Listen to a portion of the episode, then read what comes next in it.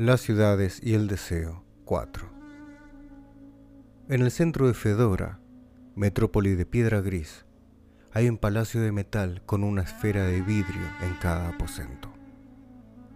Mirando dentro de cada esfera, se ve una ciudad azul que es el modelo de otra Fedora. Son las formas que la ciudad habría podido adoptar si por una u otra razón no hubiese llegado a ser como hoy la vemos.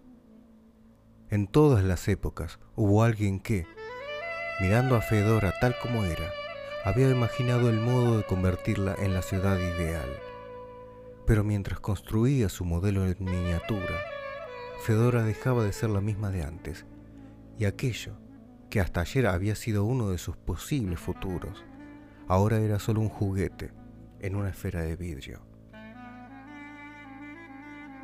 Fedora tiene hoy en el Palacio de las Esferas su museo.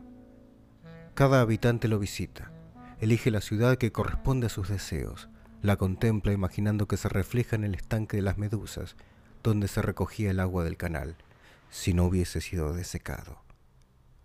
Que recorre desde lo alto del baldaquín la avenida reservada a los elefantes, ahora expulsados de la ciudad que resbala a lo largo de la espiral del minarete de caracol, perdida ya la base sobre la cual debía levantarse.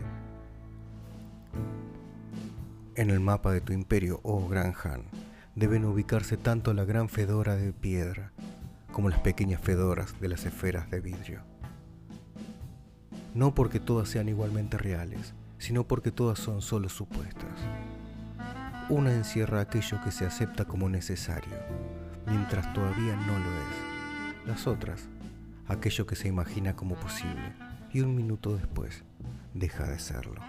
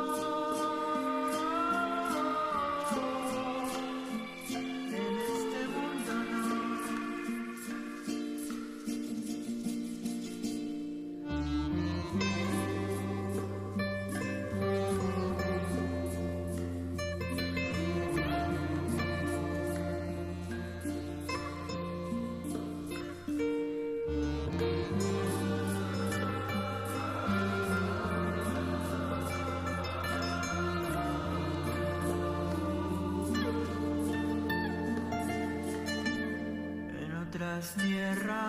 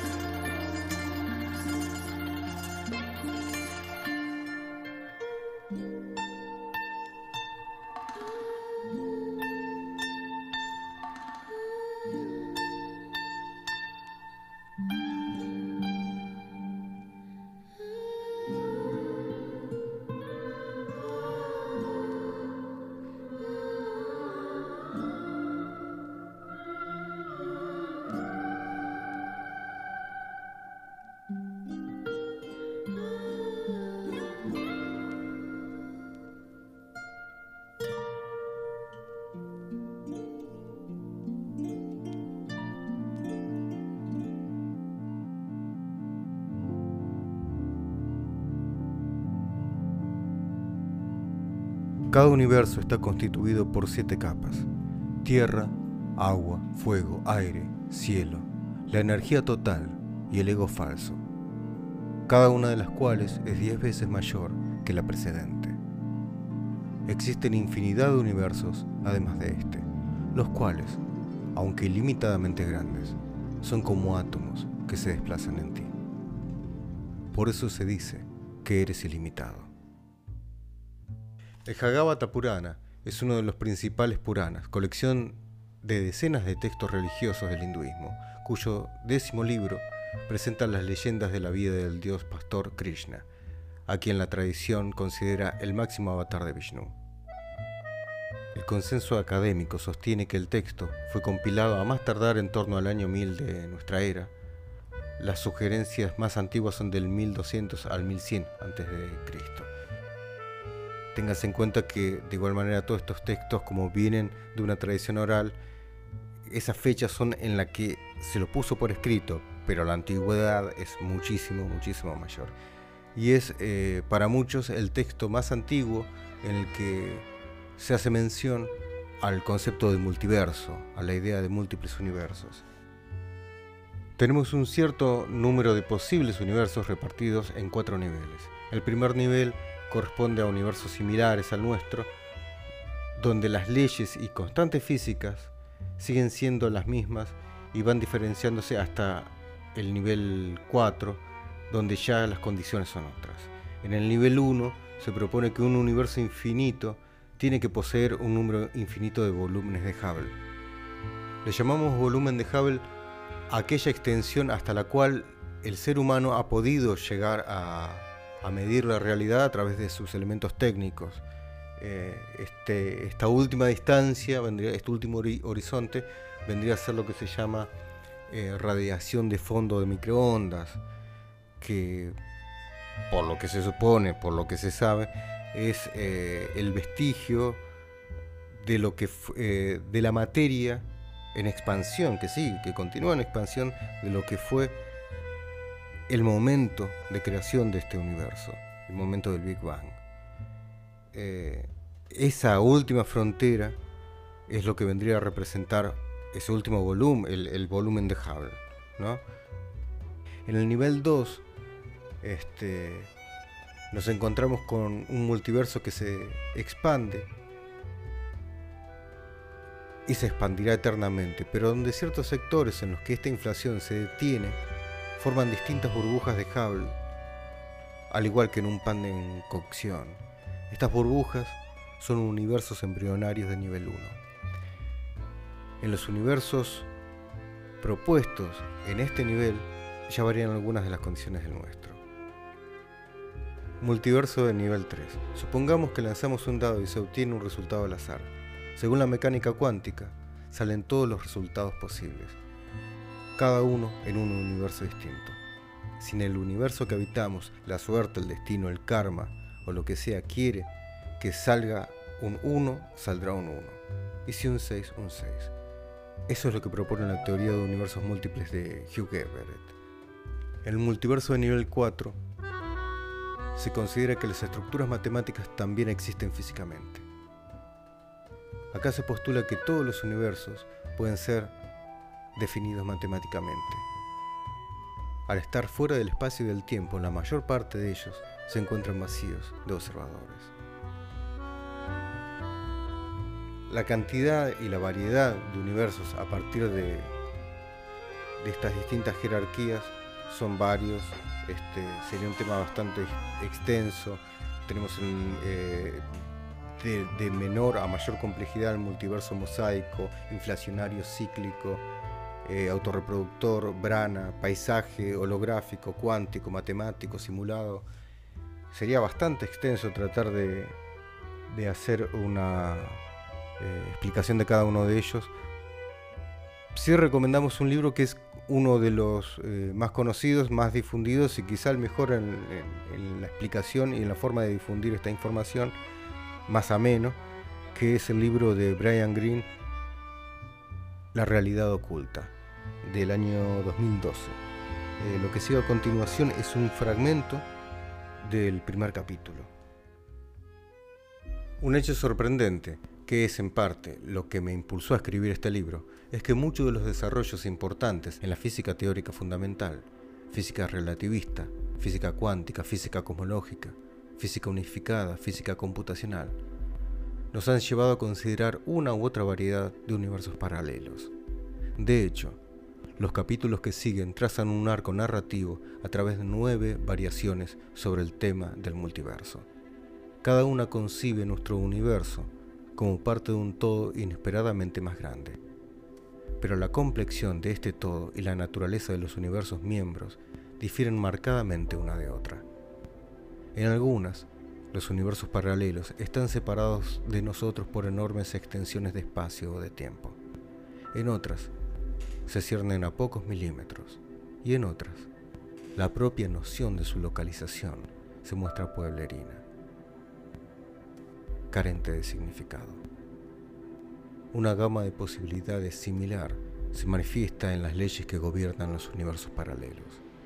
En algunos, las leyes son las mismas que en el nuestro, en otros parecen diferentes, pero tienen una herencia compartida y en otros las leyes tienen una forma y una estructura diferente de cualquier cosa que hayamos encontrado nunca. Es una cura de humildad y también excitante imaginar cuán extensa puede ser la realidad. Algunas de las primeras incursiones científicas en los mundos paralelos fueron iniciadas en los años 50 del siglo pasado por investigadores intrigados por algunos aspectos de la mecánica cuántica una teoría desarrollada para explicar fenómenos que tienen lugar en el dominio microscópico de átomos y partículas subatómicas. La mecánica cuántica rompió el molde del marco anterior, la mecánica clásica, al establecer que las predicciones de la ciencia son necesariamente probabilistas. Podemos predecir las probabilidades de obtener un resultado, podemos predecir las probabilidades de otro, pero en general no podemos predecir lo que sucederá realmente. Esta bien conocida desviación respecto a cientos de años de pensamiento científico ya es bastante sorprendente. Pero hay un aspecto más controvertido de la teoría cuántica que recibe menos atención. Tras décadas de estudio riguroso de la mecánica cuántica, y tras haber acumulado una gran riqueza de datos que confirman sus predicciones probabilísticas, nadie ha sido capaz de explicar por qué solo uno de los muchos resultados posibles en una situación dada sucede realmente. Cuando hacemos experimentos, cuando examinamos el mundo, todos estamos de acuerdo en que encontramos una única realidad definida. Pero más de un siglo después del inicio de la revolución cuántica, no hay consenso entre los físicos respecto a cómo se puede hacer compatible este hecho con la expresión matemática de la teoría. Durante años, esta laguna sustancial en el conocimiento ha inspirado muchas propuestas creativas, pero la más sorprendente fue una de las primeras. Quizá, decía esta temprana sugerencia, la idea familiar de que cualquier experimento dado tiene un resultado, y solo uno, es falsa. Las matemáticas que subyacen a la mecánica cuántica, o al menos una perspectiva sobre las matemáticas, sugiere que suceden todos los resultados posibles. Y cada uno de ellos habita en su propio universo separado. Si un cálculo cuántico predice que una partícula podría estar aquí o podría estar allí, entonces en un universo está aquí y en otro universo está allí. Y en cada uno de estos universos hay una copia de ustedes siendo testigo de uno o del otro resultado. Una copia que piensa, incorrectamente, que su realidad es la única realidad. Cuando usted se da cuenta de que la mecánica cuántica subyace en todos los procesos físicos, desde la fusión de átomos en el Sol hasta los disparos neuronales que constituyen la materia del pensamiento, se hacen evidentes las trascendentales implicaciones de la propuesta. Dice que no hay caminos que no son recorridos, pero cada uno de estos caminos, cada realidad, está oculto para todos los demás. Esta sugerente aproximación de los muchos mundos a la mecánica cuántica ha atraído mucho interés en décadas recientes, pero las investigaciones han mostrado que es un marco sutil y espinoso. De modo que incluso hoy, tras más de medio siglo de examen exhaustivo, la propuesta sigue siendo controvertida. Algunos usuarios de la mecánica cuántica afirman que ya se ha probado correcta, mientras que otros afirman con la misma convicción que los cimientos matemáticos no se sostienen.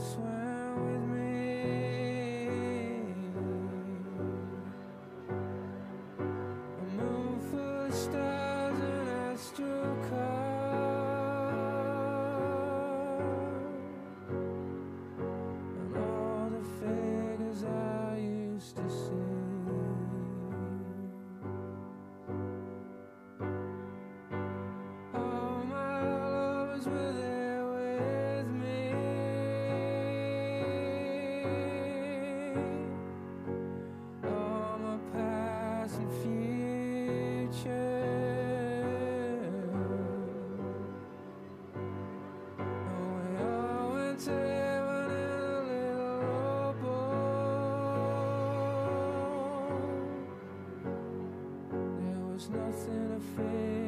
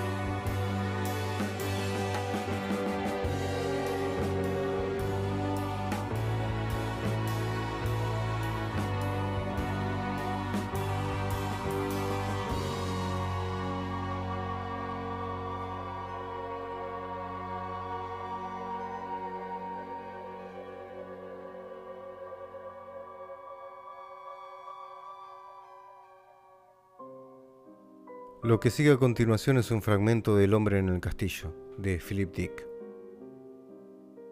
No soy su compatriota, dijo Baines. Oh, sí, es cierto. Pero racialmente está usted muy cerca. Para los fines prácticos somos iguales. Lotze se movió en su asiento, preparándose para desatar las complicadas correas.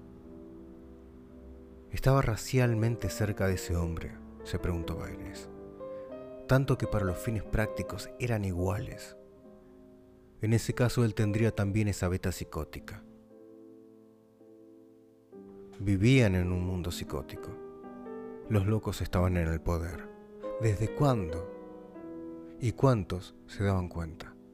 Si uno tenía conciencia de estar loco, ya no estaba loco, quizá. O empezaba a volverse cuerdo y despertaba al fin. Le parecía a Baines que solo unos pocos lo entendían así. Gente solitaria aquí y allá. Pero, ¿y qué pensaban las masas? Todos esos cientos de miles que vivían en esa ciudad, por ejemplo, imaginaban que vivían en un mundo cuerdo, o vislumbraban, sospechaban la verdad. Pero en verdad, era difícil saber qué significaba eso, estar loco, loco, una definición legal. Lo siento, lo veo, pero ¿qué es?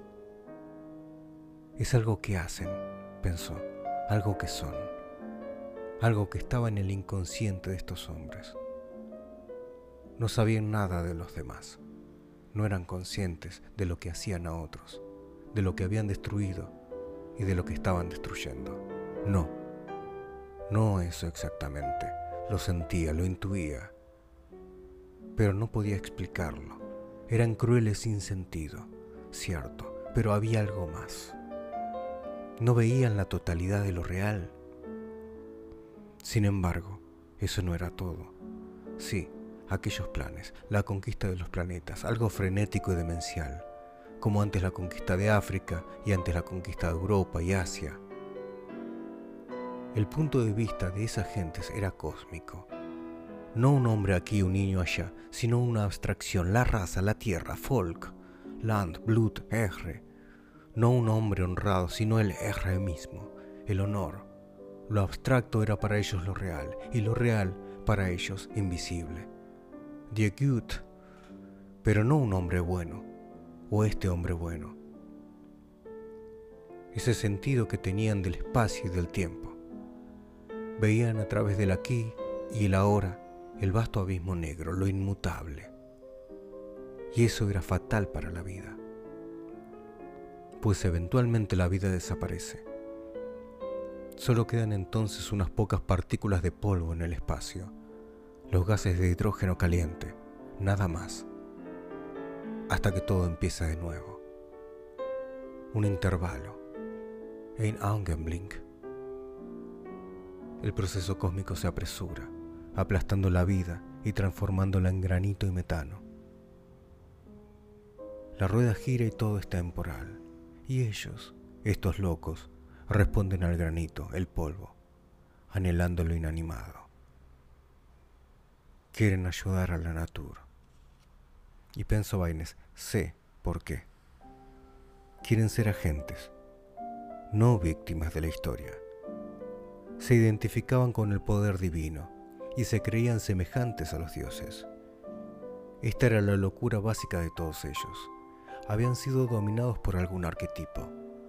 Habían expandido sus egos psicóticamente y no sabían dónde terminaban ellos y dónde comenzaba lo divino. No era cuestión de ubris, no era cuestión de orgullo.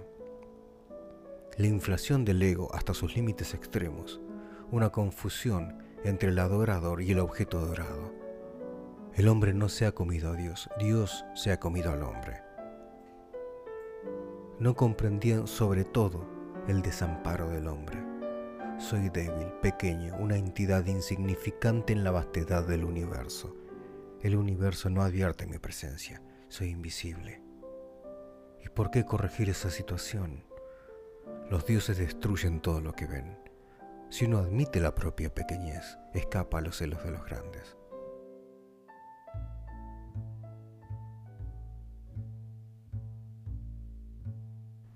Dentro del género de la ciencia ficción existe un subgénero que se llama ucronía. lo particular de este género es que los hechos que se relatan transcurren en, en una realidad, en un mundo, en un escenario un poco distinto del que conocemos, en el que algo cambia.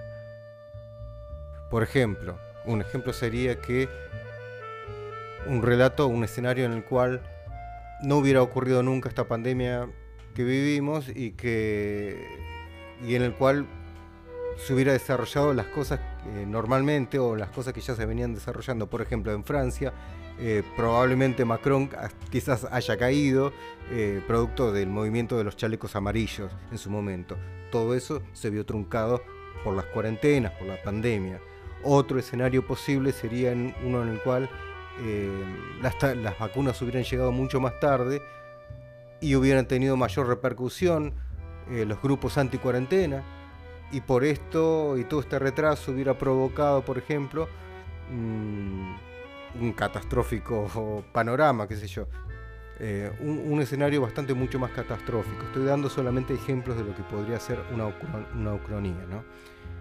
Este, todo esto hubiera hecho posible también que este actual, esta actualidad que estamos viviendo, este, esta situación con, eh, entre Rusia y Ucrania no, no, fuera posible. Por ejemplo, eh, estoy hablando del presente y ustedes van a escuchar esto en realidad en el futuro. Yo estoy hablando desde el pasado y no sé qué es lo que eh, habrá pasado para ese entonces. Pero bueno, este, esta situación no hubiera pasado esto que se está viendo en este momento con Ucrania, que también extrañamente el nombre tiene bastante que ver con la palabra ucronía. Pero bueno, este subgénero se llama ucronía. En el caso del hombre en el castillo, que es lo que acabamos de escuchar, un fragmento de esta novela, eh, el panorama que se plantea es uno en el cual la Segunda Guerra Mundial fue ganada por eh, Japón y Alemania todo cambia, cambia muchísimo. Este, es increíble, tengamos en cuenta que es una novela que es de 1963, se publica en el 63 y había pasado muy, muy poco tiempo de que terminó la Segunda Guerra Mundial, si, si lo piensan bien. Este, recibió un premio, este, fue premiada esta novela, con esta novela fue conocido eh, dentro del ambiente de la ciencia ficción. Philip Dick digamos que, bueno, para ese entonces ser conocido dentro del ambiente de la ciencia ficción es no ser muy conocido dentro de la literatura mundial, pero con el paso del tiempo su nombre empezó a hacerse, convirtió a eh, lo mismo que el, nombre de Borges en un adjetivo, así como se dice borgiano para hablar sobre cierto tipo de texto que tiene temática, una cierta ambientación o, eh, cierto estilo de Borges, ciertos elementos de Borges, bueno, de la misma forma, ciertos relatos que tienen, eh, que mantienen alguna similitud con la temática, alguna familiaridad con, los, con, la obra de, Philip Dick, se le puede decir dickiano. Suena feo el adjetivo, pero bueno. El hombre en el castillo está minado de personajes, tiene bastantes, muchos personajes, teniendo en cuenta la duración, la, la, eh, la extensión de la obra, tendrá 120 y pocas páginas, pero muchos, bastantes personajes, se interrelacionan de una manera eh, es un trabajo de relojería lo que está hecho. Y es muy, muy entretenida, eh, tiene un muy buen ritmo.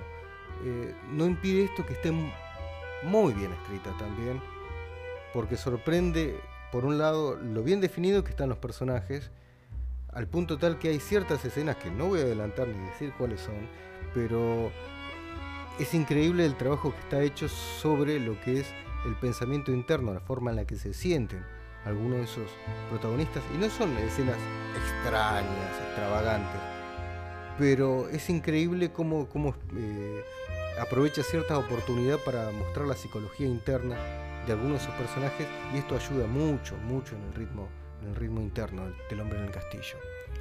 Sumaba también a que es una novela muy gráfica, uno ve perfectamente lo que está, lo que está, lo que vio Philip Dick, lo que está queriendo explicar. Eh, probablemente estas características, que sea tan entretenida, que tenga un, ritmo tan intenso y estén tan bien definidos los personajes y que sean tan claras las imágenes, es lo que ha ayudado a que haya sido utilizada para, para tantas adaptaciones en formato audiovisual. Probablemente la más conocida sea el caso de Blade Runner, eh, tanto la película de los, del 80, de los 80 como la remake del 2000 y algo están basados en el libro de él, eh, Sueñan los androides con ovejas eléctricas, con signos de interrogación, ¿no? Sueñan los androides con ovejas eléctricas.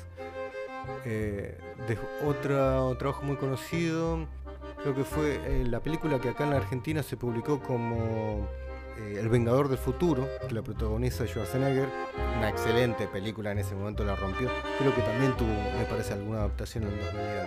Bueno, está basado en el libro eh, nosotros podemos recordarlo todo por usted. Minority Report, que la protagoniza em, Tom Cruise, también lo mismo. Precisamente la novela del hombre en el castillo tuvo una adaptación en serie eh, hace muy poco tiempo, creo que puede ser del 2019, en una serie. Eh, creo que la transmitían por Amazon. Yo la llegué a ver, llegué a ver los dos o tres primeros capítulos. Está muy bien hecha, está ambientada en el ambiente, en la época en la que transcurre la historia del libro pero varía, es distinta. Es, es una ucronía de esta ucronía, digamos. Está, está buena, está muy buena, pero la verdad no llega a, ver, a terminarla, pero está basada, es distinta, es bastante distinta en algunos puntos de lo que ocurre en El hombre en el castillo.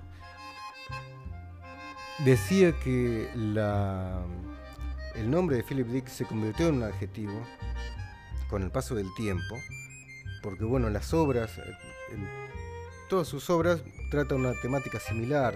Eh, suele haber algún personaje que puede acceder a otro plano de realidad, puede tener otro tipo de experiencias, lo que algunos llaman estados alterados de conciencia, término que no, no es muy apropiado, pero bueno, en el año 1977, ya habían pasado 14 años, tengamos en cuenta, del hombre en el castillo, ya habían pasado muchas publicaciones de Philip Dick, eh, lo convocan para un seminario, un congreso de ciencia ficción en, en Metz, en París, en Francia. Y los asistentes al Congreso de Ciencia Ficción muy posiblemente estarían esperando, tengamos en cuenta que ya era un nombre, una marca, posiblemente ellos estarían esperando una charla sobre un repaso sobre historia de ciencia ficción o, una charla sobre autores cuales, eh, a los cuales los que les podrían haber servido de inspiración. Una charla sobre algo de ciencia, posiblemente. Bueno, algo de ciencia, bastante de ciencia, sí, hubo de hecho. Pero eh, también se habrán sorprendido bastante porque en esta eh, oportunidad Philip Dick lo que hizo fue confesarles una experiencia bastante, una serie de experiencias bastante profundas que él tuvo unos años antes, en el 74, cuando por una extracción de una muela que, eh, que le tuvieron que hacer, le, le suministraron pentotal sódico como anestésico y esto provocó o disparó en él una, serie de experiencias, como podríamos decir, trascendió esta realidad y accedió a otros, a otros planos, a otra realidad paralela, por anticipar un poco esto. No solamente eso, sino que explicó que, bueno, a lo largo de esos días se fueron repitiendo e incrementando en profundidad las experiencias que él fue viviendo. Eh, todo esto está detallado en esta, en esta conferencia de Philip Dick que vamos a escuchar a continuación, pero vamos a escuchar solamente el comienzo de, esta conferencia porque es bastante larga, se la recomiendo a quien le interese la, y le guste la obra de Dick, realmente es muy interesante, muy interesante eh, todo lo que dice, pero es algo larga. está en YouTube, sé que está subtitulada, yo no la vi cómo está subtitulada, este, pero, pero es algo larga, está ahí, está para, eh, para recurrirla, es muy buena, muy interesante. Nosotros vamos a ver solamente el comienzo de esto. Y otra cosa que quería decir, eh, antes de terminar, antes de pasar a la conferencia. Para terminar tenía pensado terminar con un tema de Laurie Anderson, que se llama El lenguaje es un virus, eh, que está basado en textos y que, fueron trabajados con, con William Burroughs. Más que nada porque eh, hay una frase que se repite bastante en ese tema, que dice, el paraíso exactamente como el lugar donde estás, solamente que mucho mejor. Esa frase resume muy muy bien todo lo que Philip Dick trata de explicar. Y también más que nada porque me llamaba la atención que eh, William Burroughs precisamente era la otra, era el otro personaje en esa misma época en la que, en la que digamos que fue furor eh, Philip Dick, el otro personaje escritor, eh, representante de una contracultura, representante de otro punto de vista alternativo de esta realidad que uno está viviendo y que justamente en un tema que se basa en una canción que se basa en temas de William Burroughs, está esta frase, no sé muy bien eh, por qué, que, resume tan perfectamente todo lo que después viene a desarrollar Philip Dick en la conferencia. Pero en lugar de eso vamos a terminar con algo más apropiado y de la época, de los 70, y ya que está, lo decimos, es un tema de, de Claudio Bavis y, y la pesada del rock and roll. Vamos a la conferencia.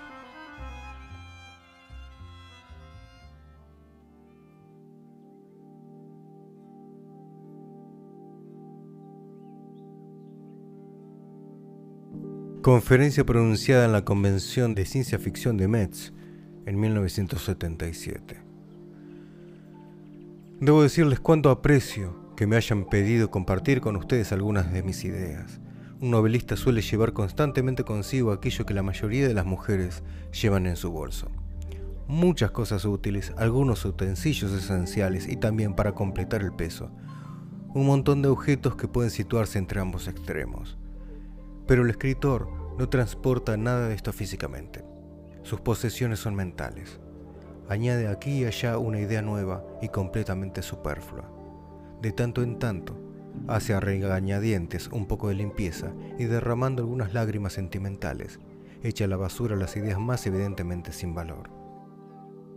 Pero algunas pocas veces cae por azar sobre una idea totalmente increíble que espera se le aparecerá a todos los demás tan nueva como se le aparece a él. Es esta categoría la que da dignidad a su existencia. Pero a lo largo de toda su existencia, el escritor transmitirá a los demás tan solo unas pocas de estas inapreciables ideas. Aunque eso será suficiente, a través de ella habrá justificado su vida ante sí mismo y ante su Dios. Un aspecto extraño de estas ideas raras y extraordinarias, un aspecto que siempre me ha sorprendido, es que revisten para aparecer el engañoso manto de la evidencia. Quiero decir que una vez que las ideas han emergido, o han aparecido, o han nacido, sea cual sea la forma en que una idea nace a la existencia, el escritor se dice a sí mismo, pero claro, ¿cómo me las había arreglado para no darme cuenta antes? Pero observen la expresión, darme cuenta. Es la clave. Ha encontrado algo nuevo que al mismo tiempo estaba ya ahí, en alguna parte, desde siempre. En realidad, la idea simplemente ha salido a la superficie, porque siempre había estado ahí. No la ha inventado, ni siquiera la ha encontrado. De algún modo es ella quien lo ha encontrado a él. De hecho, y esto es un poco inquietante, el escritor no ha inventado la cosa, sino que ha sido ella quien lo ha inventado a él. Es como si la idea le hubiera creado para sus propios propósitos. Creo que es por eso precisamente, por lo que nos encontramos ante este fenómeno bien conocido, algunas veces en la historia. Una nueva idea sensacional golpea exactamente al mismo tiempo a varios investigadores o a varios pensadores. Entonces decimos, su tiempo había llegado y arreglamos así las cosas, como si con eso lo hubiéramos explicado todo, desembarazándonos de esta forma de nuestra toma de conciencia de que las ideas son algo vivo. ¿Qué quiero decir al afirmar, a propósito de una idea o de un pensamiento, que está vivo? El que aferra a los hombres y los utiliza a fin de aparecer en la corriente de la historia humana. Los filósofos presocráticos tal vez tenían razón. El cosmos es una vasta entidad pensante y que no hace otra cosa más que pensar, en este caso una alternativa. Lo que nosotros llamamos el universo es simplemente una forma o un disfraz que toma esa entidad, o dicho de otro modo, ella es en cierta forma el universo.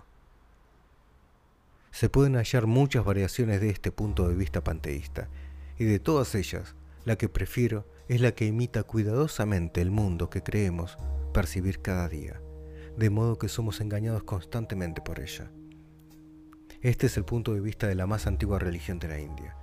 En cierto modo es también la idea de Spinoza y de Alfred Whitehead, el concepto de un Dios inmanente, de un Dios en el interior del universo, no el de una entidad trascendente que debido a ello no forma parte del mundo.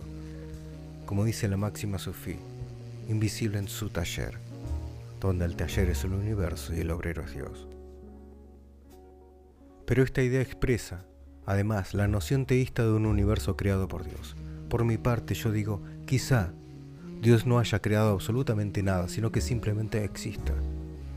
Y nosotros pasamos nuestras vidas en su interior, de él o de ella o de ello, si no tiene sexo que podamos definir, preguntándonos constantemente dónde podemos encontrarlo. Me ha gustado seguir estas vías de pensamiento durante varios años Dios está tan cerca de nosotros como la porquería que llena nuestro cubo de basura. Para hablar con mayor exactitud, Dios es la porquería en el cubo de basura. Pero un día, un pensamiento malévolo entró en mi espíritu. Y era malévolo porque minaba mi maravilloso monismo panteísta del que estaba tan orgulloso.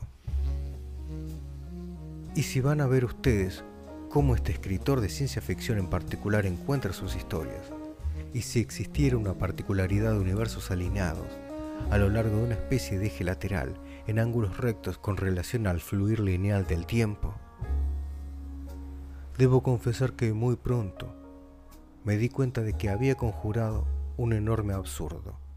Diez mil cuerpos de Dios dispuestos como otros tantos trajes en un enorme cuchitril. Con Dios llevándolos ya sea todos al mismo tiempo, ya sea en un orden cualquiera, murmurándose a sí mismo Creo que hoy me pondré este en el que Alemania y el Japón ganaron la Segunda Guerra Mundial. Añadiendo enseguida, mañana llevaré este tan hermoso en el que Napoleón derrotó a los ingleses, uno de mis preferidos. Esto parece absurdo. La idea subyacente que hay en él parece insensata. Pero supongamos ahora que trabajamos esa hipótesis y decimos, ¿y si Dios se prueba uno de esos trajes y luego, por una razón personal, cambia de opinión? Que decide, para seguir utilizando la metáfora, que el traje que lleva no es el que desea?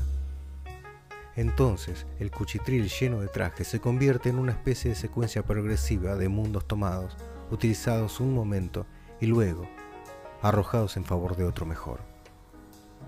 Llegados a este punto, podemos preguntar, ¿cómo se sentirá el traje rechazado de pronto? ¿Cómo se sentirá el universo así abandonado? ¿Qué experimentará? Y aún más, y esto es muy importante para nosotros. ¿Qué cambio experimentarán, si es que hay alguno, las formas de vida de este universo? Puesto que tengo el presentimiento secreto de que esto es lo que ocurre exactamente, y tengo también la intuición de que los miles de millones de formas de vida implicadas tendrán la impresión falsa de que nada ha ocurrido, de que nada ha cambiado,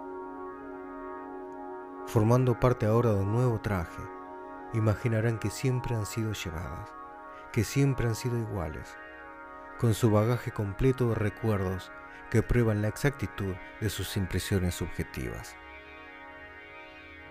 Nos hemos acostumbrado a pensar que todo cambio ocurre en el eje lineal del tiempo, del pasado al presente al futuro.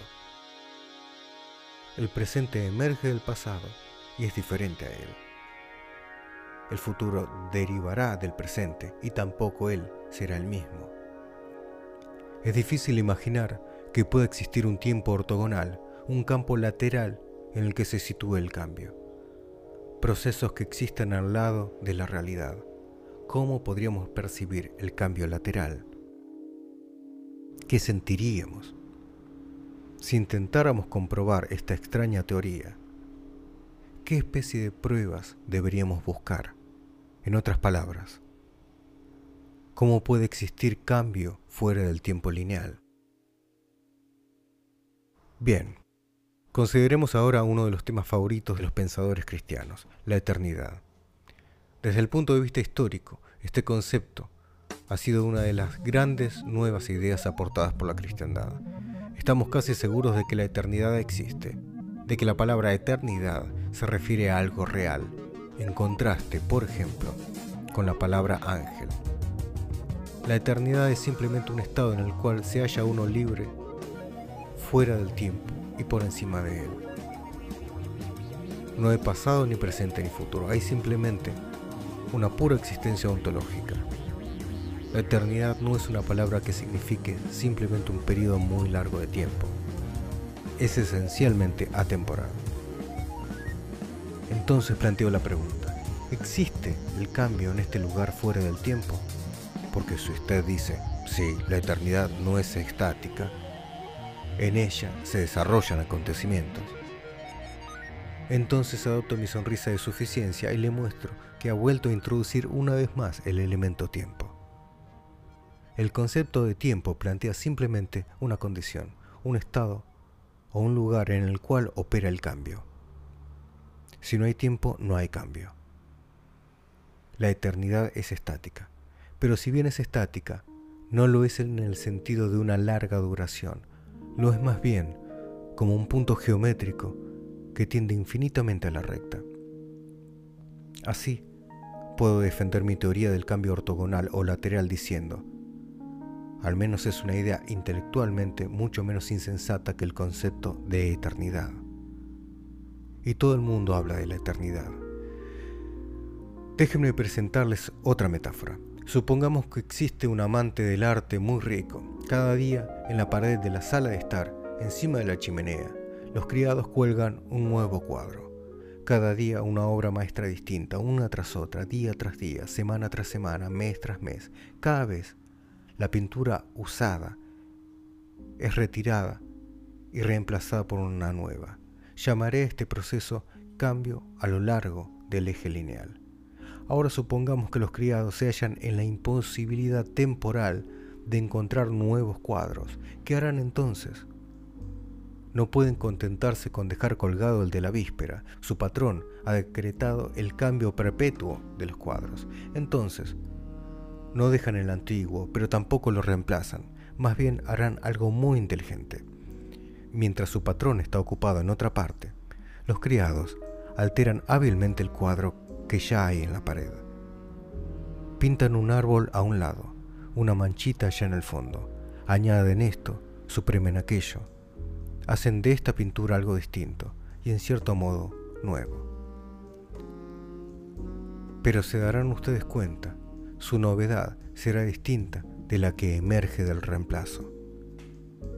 El patrón entra en la sala de estar tras su desayuno, se sienta frente a la chimenea y contempla lo que debería ser un cuadro nuevo. ¿Qué es lo que ve? A buen seguro, no lo que ya ha visto, pero no parece completamente Aquí debemos ser muy comprensivos hacia este hombre estúpido, ya que podemos ver casi los circuitos de su cerebro intentando comprender. Los circuitos dicen, sí, es un nuevo cuadro, no es el mismo que ayer, pero al mismo tiempo es el mismo. Creo, siento como una profunda intuición. Tengo la sensación de que ya he visto esta escena. Pero me parece que debería haber un árbol ahí y no hay nada. Si extrapolamos ahora a partir de la confusión perceptual y mental de este hombre para llegar a mi proposición teórica sobre el cambio lateral, comprenderán entonces lo que quiero decir. Y quizá puedan ustedes comprender en una cierta medida que si eso de lo que hablo es posible que no exista, si mi concepto puede resultar ficticio, sí podría al menos existir. Desde el punto de vista intelectual, no se contradice a sí mismo. En tanto que autor de ciencia ficción, gravito hacia tales ideas. Aquellos que trabajan en el género conocen por supuesto esta hipótesis bajo el nombre de universos paralelos. Algunos de ustedes saben, estoy seguro de ello, que mi novela El hombre en el castillo utiliza este tema. En esta novela hay un mundo paralelo en el cual Alemania, Japón e Italia ganaron la Segunda Guerra Mundial. En un momento determinado, uno de los protagonistas, el señor Tagomi, es transportado a nuestro mundo, aquel en el cual las fuerzas del eje perdieron. Permanece en nuestro universo un lapso de tiempo muy breve, luego se ve proyectado a su punto de partida, aterrorizado, inmediatamente después de darse cuenta de lo que ha ocurrido. Y evitará volver a pensar en ello, ya que todo ha sido para él una experiencia profundamente desagradable. Como japonés, este encuentro ha sido con un universo peor que su mundo cotidiano. Para un judío, y por razones evidentes, el nuevo mundo sería infinitamente mejor. En El hombre en el castillo no explico realmente por qué o cómo el señor Tagomi se ha deslizado a nuestro universo. Simplemente se sentó en un parque y estudió atentamente una joya moderna hecha a mano, con un diseño abstracto.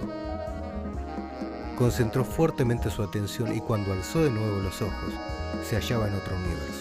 Si no doy ninguna explicación a este acontecimiento es porque no tengo ninguna solución y desafío a cualquiera, escritor, lector o crítico, a que den una. No puede existir ninguna por la simple razón de que todos sabemos muy bien que un tal concepto es tan solo una premisa de ficción. Ninguna persona mentalmente sana pretenderá ni siquiera por un instante que una fantasía así pueda existir en la realidad. Pero pretendemos lo contrario por el simple placer del juego. Entonces, si los mundos paralelos existen, cómo están conectados si se descubre que están realmente conectados los unos a los otros. Si se trazara un mapa de estos universos mostrando su locación, ¿a qué se parecería ese mapa? Por ejemplo, pienso que es una cuestión muy importante. ¿Acaso están absolutamente desgajados los unos de los otros o acaso se superponen? Porque si existe superposición entonces, problemas tales como dónde existen y cómo se pasa del uno al otro, admitirían posibles soluciones. Yo digo simplemente que estos universos existen si se superponen realmente. Es posible que vivamos verdaderamente, literalmente, en varios mundos a la vez, en grados distintos, a cada momento del tiempo. Y aunque nos veamos los unos a los otros, viviendo, caminando, hablando, algunos de nosotros quizá habiten porciones relativamente más grandes de lo que se podría, por ejemplo, llamar el universo número uno. Algunos de entre nosotros vivirían entonces una mayor porción del universo número dos, la pista número dos si ustedes quieren, y así sucesivamente. Y no serían simplemente nuestras impresiones subjetivas del mundo las que definirían, sino que habría una mezcla, una superposición de varios mundos dando como consecuencia diferencias objetivas y no subjetivas. Las diferencias entre nuestras percepciones serían la resultante de este estado de hecho. Añadiré esta fascinante proposición. Puede que alguno de estos mundos superpuestos se hallen en trance de morir, de remontar el eje lateral del que hablaba, mientras que otros se dirigen hacia zonas de mayor realidad. Estos cambios tendrían lugar simultáneamente fuera del tiempo lineal. Estamos hablando aquí de un proceso que es una transformación, una especie de metamorfosis, rematada de forma invisible pero muy real y muy interesante. Tanto en mis relatos como en mis novelas hablo a menudo de mundos tocados, de universos semirreales, de pequeños mundos privados y locos que a menudo son habitados por una sola persona, mientras que los demás personajes permanecen en su propio campo hasta el final o son aspirados a uno de los mundos extraños. Este tema es constante en la totalidad de mis 26 años de escritor. Durante todo este tiempo jamás he conseguido una explicación teórica consciente de mi interés hacia los pseudomundos pluriformes. Pero ahora creo comprender. Presentía la multitud de las realidades parcialmente formadas que rozaban aquella que nosotros llamamos real. Aquella que, por un consenso de la mayoría de nosotros, compartimos. Al principio, presumía que las diferencias entre estos mundos provenían tan solo de la subjetividad de los diversos puntos de vista. Pero no necesité mucho tiempo para preguntarme si no había más que eso, si de hecho las realidades plurales no se superponían las unas a las otras como una serie de diapositivas. Lo que aún no comprendo es cómo una realidad entre la totalidad se actualiza a expensas de las demás. O quizá no lo hace, o quizá depende del hecho de que un número suficientemente grande de gente comparte el mismo punto de vista. Pero probablemente el mundo matriz, aquel que contiene el verdadero núcleo de la existencia, ya no debe estar determinado por el programador. Él o lo articula, imprime, si puede expresarse así, la elección de las matrices y les da su sustancia, el corazón o la esencia de la realidad que la recibirá, qué la esperará y hasta qué punto. He aquí el proyecto del programador. Selecciona y selecciona en el trayecto de su creatividad, de la construcción de los mundos, que parece ser su tarea. Quizá intente resolver un problema y nosotros formemos parte del proceso de resolución.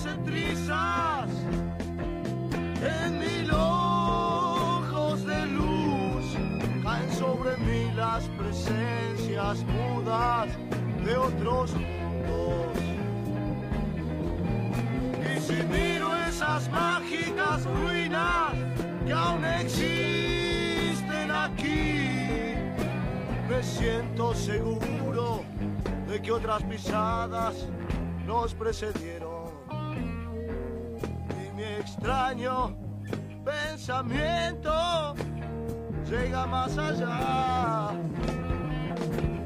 de todo lo que hasta hoy pude comprender. Me arroja en ríos que aún no puedo cruzar, como empujándome a través, a través de otros cielos.